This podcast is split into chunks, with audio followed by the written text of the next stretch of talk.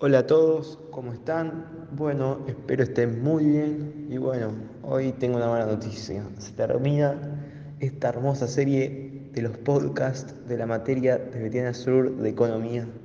De los, y bueno, la verdad que fue muy lindo todo. Y, pero para terminar, les vamos a hablar hoy de la producción de los automóviles. Bueno, últimamente no se están vendiendo muchos autos 0 kilómetros, va, ni no se están vendiendo directamente.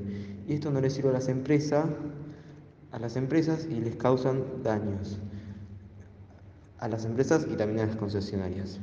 También lo que pasa con estos problemas es que las marcas de autos cada vez están haciendo planes a largo plazo porque si no, no van a poder seguir vendiendo autos 0 kilómetros. Es con los planes va, van a vender, pero no le va a entrar la misma plata que si compran sin plan.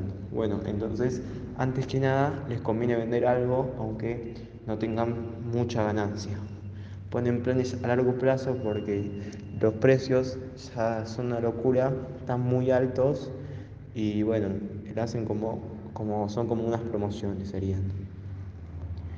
Y bueno, en conclusión, la producción en los autos en conclusión, la producción de los autos es o, o producir nada o producir un poco. Bueno, en conclusión, la producción de los autos no se basa en producir un poco y luego parar. La producción de los autos se basa en producir o no producir, porque en las fábricas de autos la producción es continua y si, y si llega a frenar la, la producción,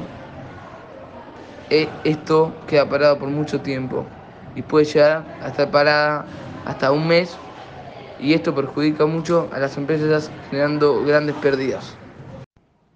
Un ejemplo de esto es que Argentina se encuentra la producción de Volkswagen Amarok. En Sudamérica es el único lugar en donde se produce esta camioneta.